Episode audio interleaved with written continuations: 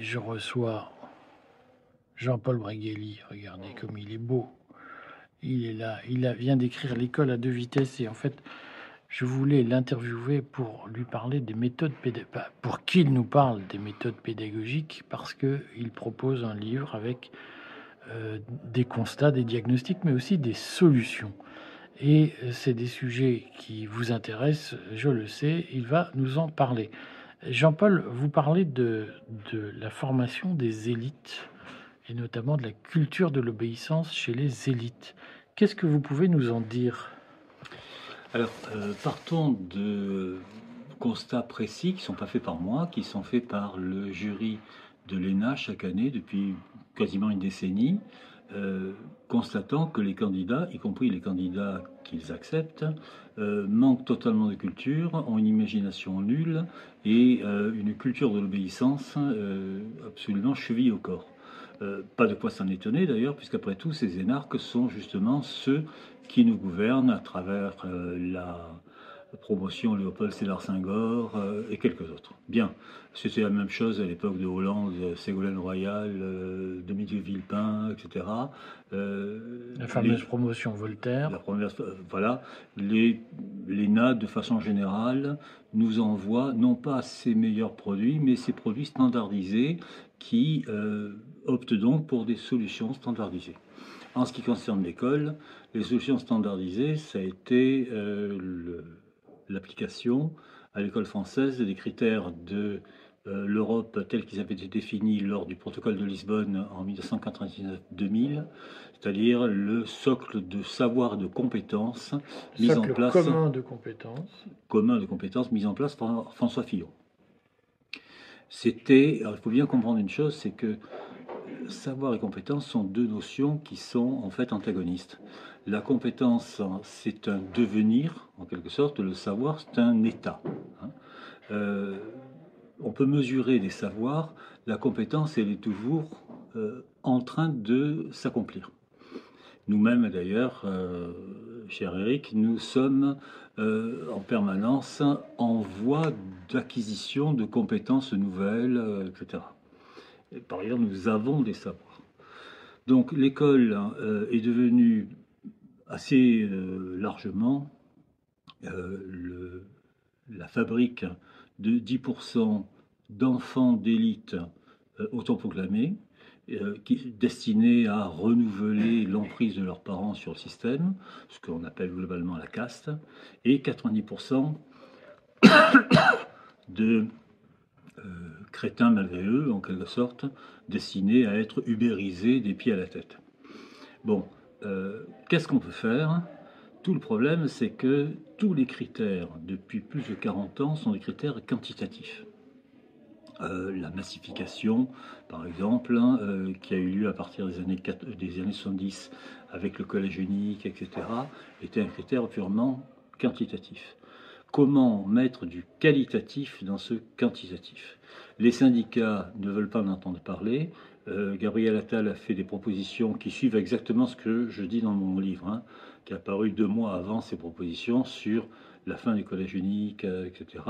Euh, parce que tout ce qu'il voit, c'est le nombre d'élèves par classe, l'augmentation de 2% des salaires, le nombre d'adhérents de plus en plus grand, etc. C'est-à-dire là, toujours du quantitatif. L'une des solutions, c'est de relancer au collège unique, de créer des classes de niveau avec un nombre d'élèves inversement proportionnel au niveau. C'est-à-dire que vous pouvez gérer 40 élèves d'un très bon niveau, mais vous ne pouvez pas en gérer plus de 12 d'un niveau très insuffisant. Créer des passerelles, d'ailleurs, entre les niveaux. Mettre de l'animation, mettre du mouvement dans un corps mort qu'on appelle l'éducation nationale. Alors, est-ce que mettre du mouvement, ça signifie, d'une façon ou d'une autre, mettre de, l'évaluation au mérite dans le déroulement des carrières alors ce serait une solution, c'est extrêmement difficile à mettre en œuvre parce que ceux qui vont évaluer, euh, c'est-à-dire le corps de l'inspection, devraient eux-mêmes être évalués et être évalués à la baisse, 9 fois sur 10. Parce que, euh, je rappelle, un inspecteur, euh, sa définition plus simple, c'est quelqu'un qui depuis 15 ans n'a pas vu d'élève.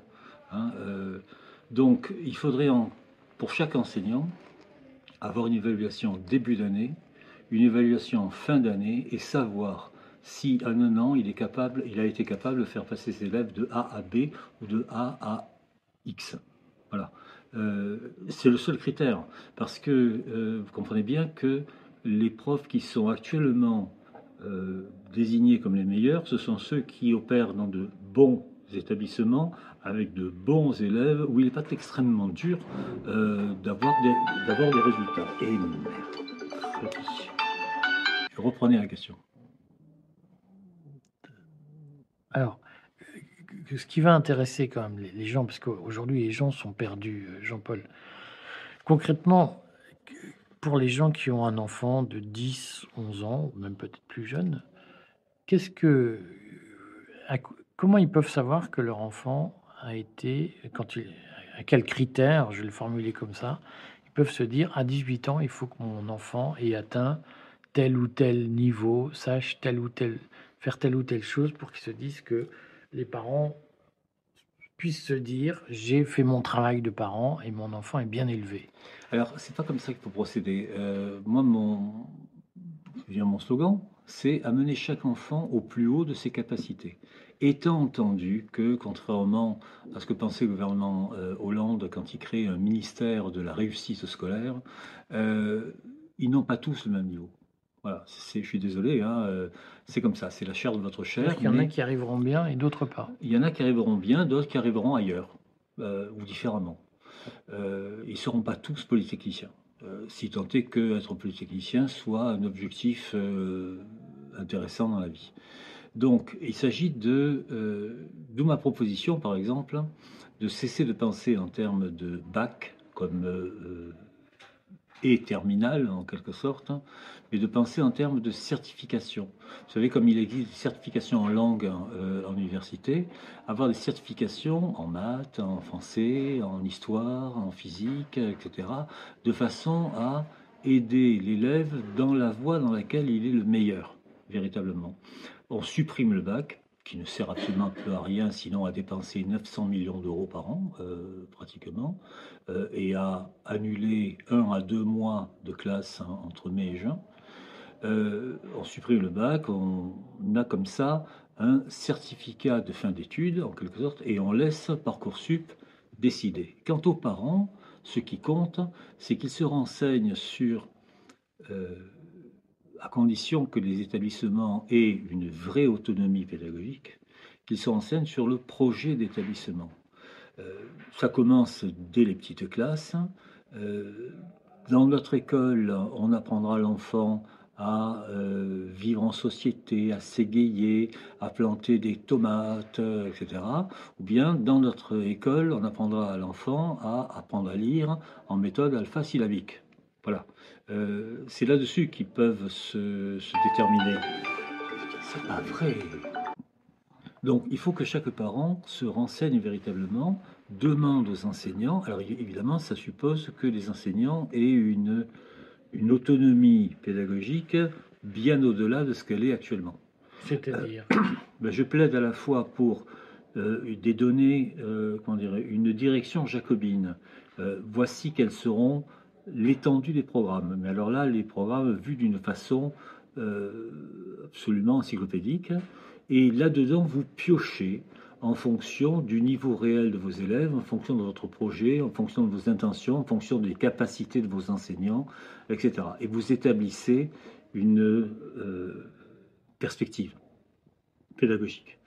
Euh, voilà, ça, c'est-à-dire des données girondines à l'intérieur d'un projet jacobin ça suppose que l'enseignement soit régionalisé d'une façon euh, assez stricte, euh, ce qui ça veut dire quoi une façon assez stricte? bah, C'est-à-dire, euh, par exemple, que le recrutement, les mutations, les soient de l'ordre de la région. Ça suppose que les concours cessent d'être véritablement nationaux mais régionaux, avec un nombre de postes précis, des affectations, comme pour d'ailleurs les concours de professeurs des écoles actuellement, qui soient des affectations locales. Je rappelle qu'actuellement, euh, l'un des faits qui amène les étudiants à hésiter d'entrer dans la carrière, c'est euh, le fait qu'ils seront probablement nommés à 800 km de chez eux, dans une région parisienne obscure et hostile. Hein. Euh, et encore, ça, c'est condition optimale.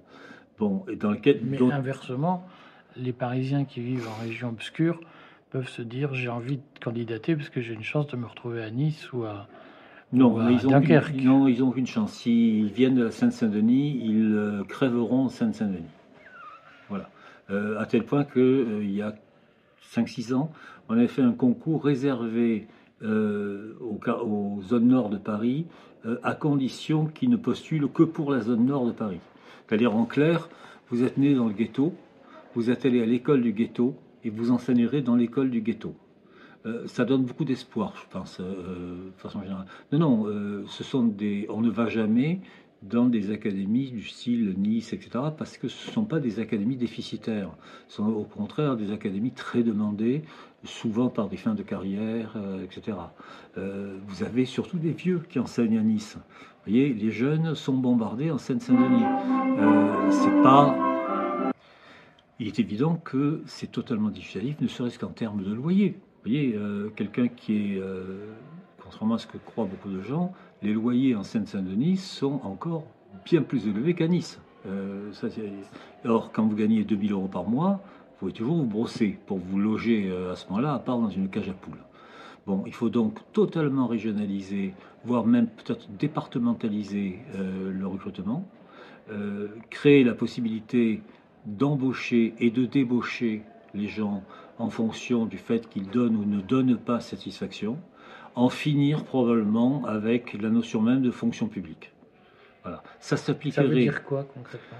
Bah, euh, concrètement, vous arrivez avec euh, des diplômes, euh, vous vendez votre expérience ou votre bonne volonté, on vous recrute, vous faites preuve de l'expérience et de la bonne volonté, vous implantez, vous êtes, si possible, rémunéré en fonction justement de vos performances.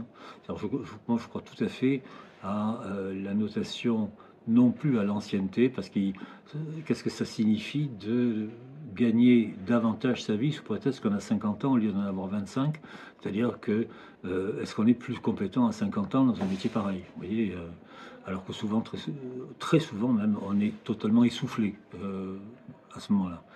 Donc il faut absolument que chacun soit rémunéré en fonction de son travail effectif par rapport à des élèves réels.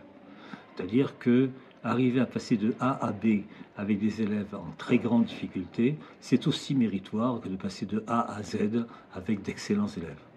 Il faut bien le voir comme ça. Hein.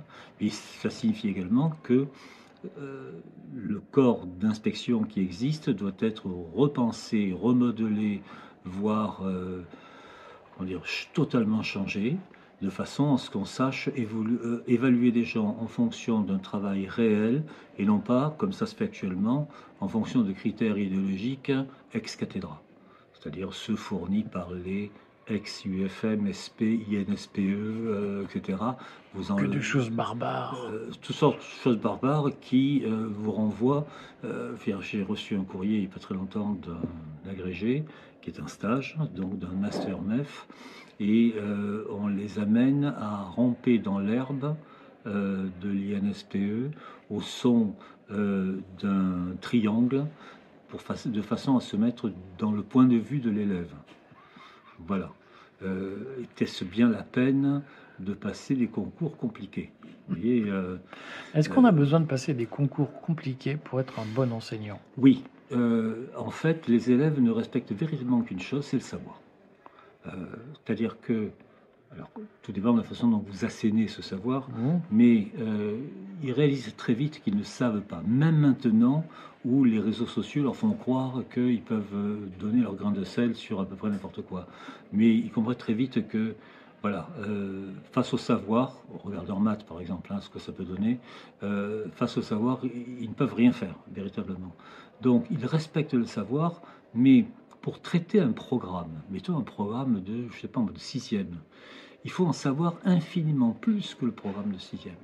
Pour apprendre à un élève de CM1 à bien gérer les quatre opérations de base, parce que maintenant c'est au niveau CM1, CM2 qu'on finit d'apprendre les quatre opérations de base, autrefois c'était au CP, euh, il faut connaître les mathématiques véritablement.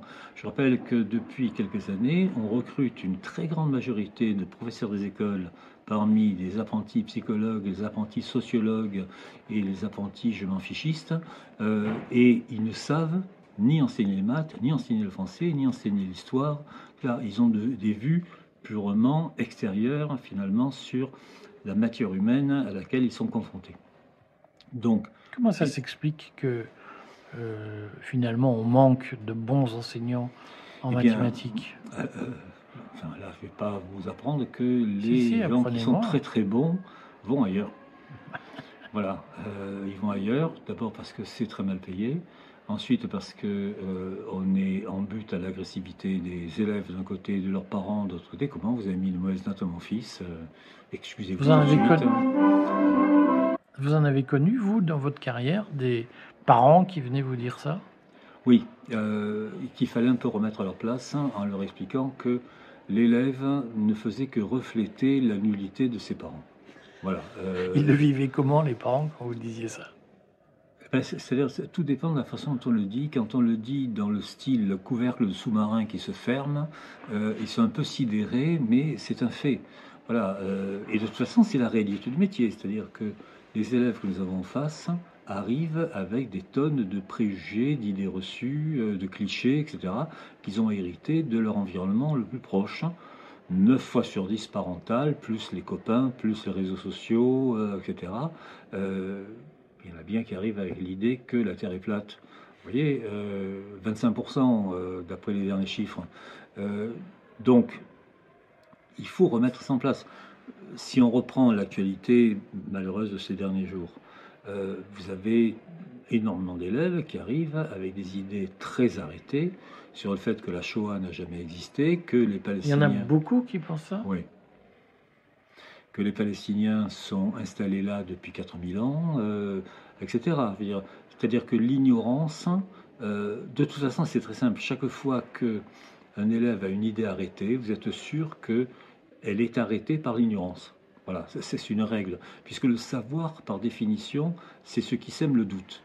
Euh, l'élève vous expliquera que Dieu, Allah, enfin qui vous voulez, a euh, créé l'homme, euh, et ça s'est passé dans le nombre de jours.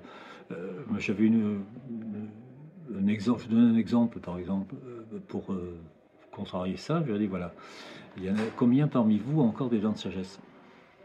Très peu. Dans cette génération-là, très peu. Je lui dit comment ça se fait? Et vos parents, ils avaient de sagesse? Et vos grands-parents? Mais alors, vous évoluez? Votre mâchoire s'étroitise, on est obligé de vous les enlever, les dents de sagesse, ou alors elles ne poussent pas, il n'y a même pas de germes. Est-ce que par hasard vous ne seriez pas fini? Est-ce qu'Allah n'a pas pensé à vous mettre quatre dents de sagesse bien plantées Que se passe-t-il? On, a dépassé les dents de sagesse, maintenant ce sont les canines, vous savez, qui euh, n'ont plus de germes. Ah bon? Oui, il y a des canines de lait, il n'y a pas de vraies euh, dents dessous, si bien que les orthodontistes enlèvent la canine de façon à ce que les incisives aient la place. Le mâchoire s'étroitise, je suis désolé, mais d'ici quelques centaines d'années, voire quelques centaines d'années, c'est rien, hein, euh, nous allons globalement ressembler à des écureuils. Hein, euh, avec une prédominance de la myopie, cher ami. Donc, bien sûr qu'on n'a pas cessé d'évoluer. Mais euh, comme dans ce que vous sous-entendez, vous nous expliquez que le problème aujourd'hui, c'est la gestion des élèves musulmans. C'est la gestion de l'ignorance. Il se trouve que l'islam est probablement actuellement la génération, la religion qui génère le plus d'ignorance. Voilà, ça fait. Euh, parce que c'est le principe même de toute religion révéler, c'est qu'on s'arrête à la révélation et on ne va pas chercher plus loin. Je rappelle que les très grands savants musulmans qu'on invoque toujours, Avicenne, etc., ont eu toutes sortes de problèmes, de, problèmes euh, très sérieux au XIe siècle, parce que justement, ils contestaient parce que c'était des savants, des vrais. Euh, ils contestaient euh, les révélations du Coran. lorsque vous avez des gens qui prennent parce que on, a eu nous-mêmes. Hein, il y a des révélations dans le christianisme. Oui, il y a des révélations. Ça, ça, fait un certain temps que l'Église elle-même dit que l'histoire de Dieu qui fait le monde en six jours, c'est une métaphore et qu'il faut comprendre jour. symbolique. Il faut comprendre jour comme une certaine durée. Mais il y a, euh, vous savez bien qu'il y a des gens qui, dans le temps, ont pris ça très au sérieux. Il y a des gens qui ont été brûlés vifs, hein, parce qu'ils ils disaient que la Terre continuait à tourner. Bon, euh, l'islam en est là, c'est-à-dire qu'il est dans la littérarité, en quelque sorte, euh, du texte. et le, des effets de l'enseignement, je rappelle quand même qu'il y a des profs qui ont payé de leur vie hein, ce genre de crédulité, de fanatisme, etc. La réalité de l'enseignement, c'est de combattre hein, les idées reçues, euh, les pensifs, euh, les idées toutes faites, etc. Les révélations. Les révélations. Nous sommes là pour créer le doute. moi, je, fais mienne, tout en étant parfaitement libre d'idées de ce point de vue-là, je fais mienne le, les propos prêtés au Christ dans, je crois, l'évangile sont Matthieu. Je ne suis pas venu sur terre pour apporter la paix, je suis venu pour apporter la guerre. Euh, ça va être le but de tout enseignement sérieux, en particulier en sciences humaines. Une guerre euh, intérieure. Une guerre intérieure. Je, le suite du texte, c'est je suis venu pour dresser le Fils contre le Père, euh, le, de façon à briser en quelque sorte les certitudes, l'état de fait les étaient établis. Euh, un truc tout bête, par exemple, un enseignant ne doit pas tolérer que certains de ses élèves, mâles, prennent les filles comme des quantités négligeables. Alors, est-ce que vous pensez, puisque vous avez, je, ne vous fais pas injure en disant que vous avez 40 ans de carrière, même plus, 45 ans, 45 ans, par rapport à l'état de l'élève moyen quand vous avez commencé, au début des années 70, vos élèves en fin de carrière, est-ce qu'ils étaient plus malléables au doute, plus perméables au doute ou moins perméables au doute? C'était totalement différent. Euh, D'abord, il n'y avait pas du tout euh, la répartition en communauté à laquelle nous, assistons actuellement. En 45 ans, j'ai vu la France éclater façon puzzle, comme on dit dans les tontons flingueurs. Vous savez, euh, chacun se regarde en chien de faïence, etc. Chacun est dans son précaré et on a incité on, a favorisé ce genre de comportement. Je rappelle que la gauche en s'appuyant sur euh, Terra Nova, etc., s'est dit mais c'est merveilleux, nous avons un réservoir de nouveaux prolétaires. Je rappelle que LFI euh, refuse d'appeler des actions terroristes terroristes parce qu'elle ne veut pas se brouiller avec ce qui lui paraît être son futur euh, électorat, etc nous jouons un jeu extraordinairement dangereux en France parce que nous avons dissous petit à petit le tissu national.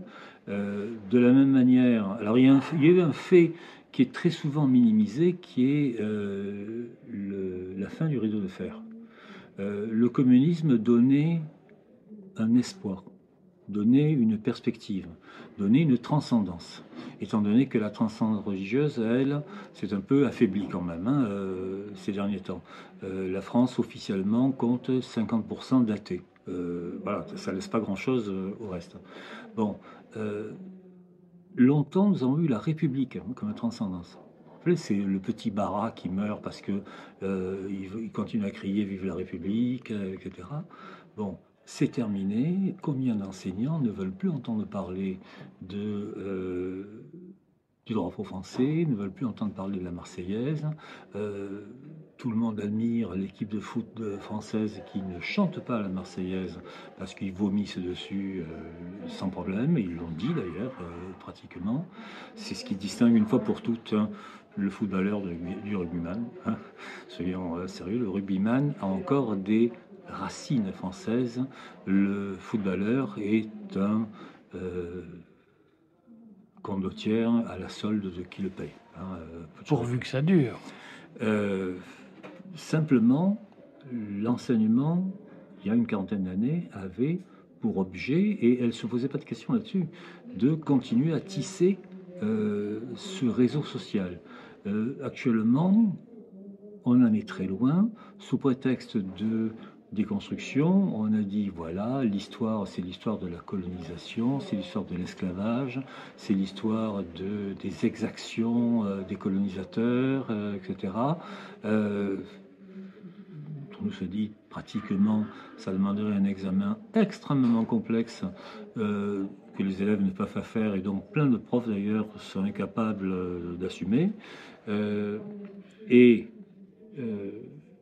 nous sommes en très grand danger.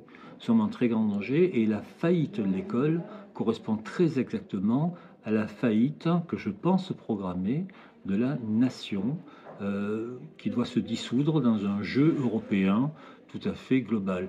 Euh, je donne l'exemple dans le dernier volume de La Fabrique du Crétin, c'est l'exemple des billets en euros. Vous avez dessus des architectures imaginaires sont censés symboliser des ponts, des portes ouvertes, etc. Euh, on a éliminé euh, Pascal, Richelieu, Napoléon, euh, Goethe, etc. C'est-à-dire les grandes figures qui justement étaient les, les points d'ancrage du tissu national. on veut faire un tissu européen. comprenez bien que Ursula von der Leyen, c'est pas Napoléon et ce n'est pas Pascal. Si vous étiez ministre demain, les trois mesures d'urgence que vous prendriez, ce serait quoi? Alors, ce serait d'un côté d'abolir véritablement euh, le collège unique, hein, qui, a été porteur de. Euh, ce serait ensuite de. le collège unique, on fait quoi à la place? On crée justement des, euh, des classes de niveau avec des passerelles éventuelles de euh, niveau à un autre, en mettant simplement un nombre d'élèves inversement proportionnel à leur capacité. Bon, ça c'est un premier point. Deuxièmement, euh, une... Euh, Donc refaire de l'élitisme. Voilà. Une régionalisation des, à la fois des concours, des décisions, des recrutements, etc. C'est-à-dire quelque chose qui soit à nouveau à hauteur d'humain et pas du point de vue d'une administration centralisée qui méconnaît complètement les problèmes réels que euh, ça peut poser. Et euh, troisièmement, donner à chaque établissement la possibilité de choisir dans un programme extrêmement copieux ce qui, au moins tout de suite, conviendra le mieux à ses élèves, euh, de façon à ce que chaque élève progresse autant possible en réhabilitant la valeur travail qui est aujourd'hui extrêmement oubliée. Juste une dernière question. Internet, c'est un facteur d'accès au savoir ou c'est un facteur de régression? Tout dépend du moment où vous le prenez.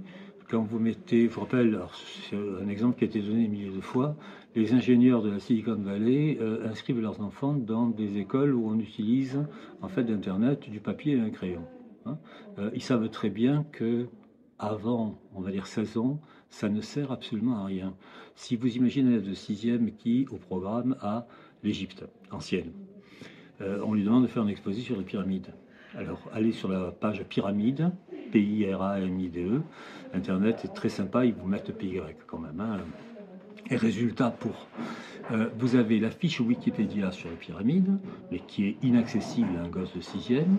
Vous avez des programmes immobiliers sur les pyramides de Colincourt ou je ne sais trop où, et vous avez immédiatement des sites conspirationnistes sur ce sont les extraterrestres qui ont fabriqué les pyramides et depuis peu les euh, idioties de maître Jim sur le fait que c'était des relais électriques euh, à l'époque où l'Afrique dominait le monde.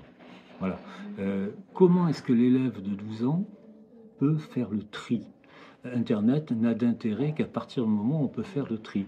Je me suis amusé en classe préparatoire hein, à donner mes étudiants la possibilité, dans un devoir sur table, 6 heures, d'utiliser tout moyen informatique à leur disposition. Eh bien, les résultats étaient bien pires que lorsqu'on leur interdisait de les utiliser parce qu'ils n'arrivaient pas à se dépatouiller euh, de la somme d'informations. Le problème d'Internet, c'est le tri. Hein, et le tri ne vient qu'à partir du moment où vous maîtrisez complètement euh, déjà le savoir via euh, ce vecteur très ancien qu'appelle le papier. Bon, conclusion, vous êtes pessimiste sur l'avenir du système éducatif. Disons que je ne suis pas très optimiste, mais je suis dans la position euh, très inconfortable euh, de Cassandre, vous savez, euh, je sais que je dis la vérité et je sais que ceux qui m'écoutent ne savent pas que c'est la vérité. Merci euh, Jean-Paul. Et puis les, les, spectateurs seront heureux d'entendre les petites musiques et du lycée Thiers, où nous sommes acquis, où vous avez enseigné, vous avez fait vos études et puis vos, vos sonneries téléphoniques aussi. À bientôt. C'était du vrai. Ah, merci à vous.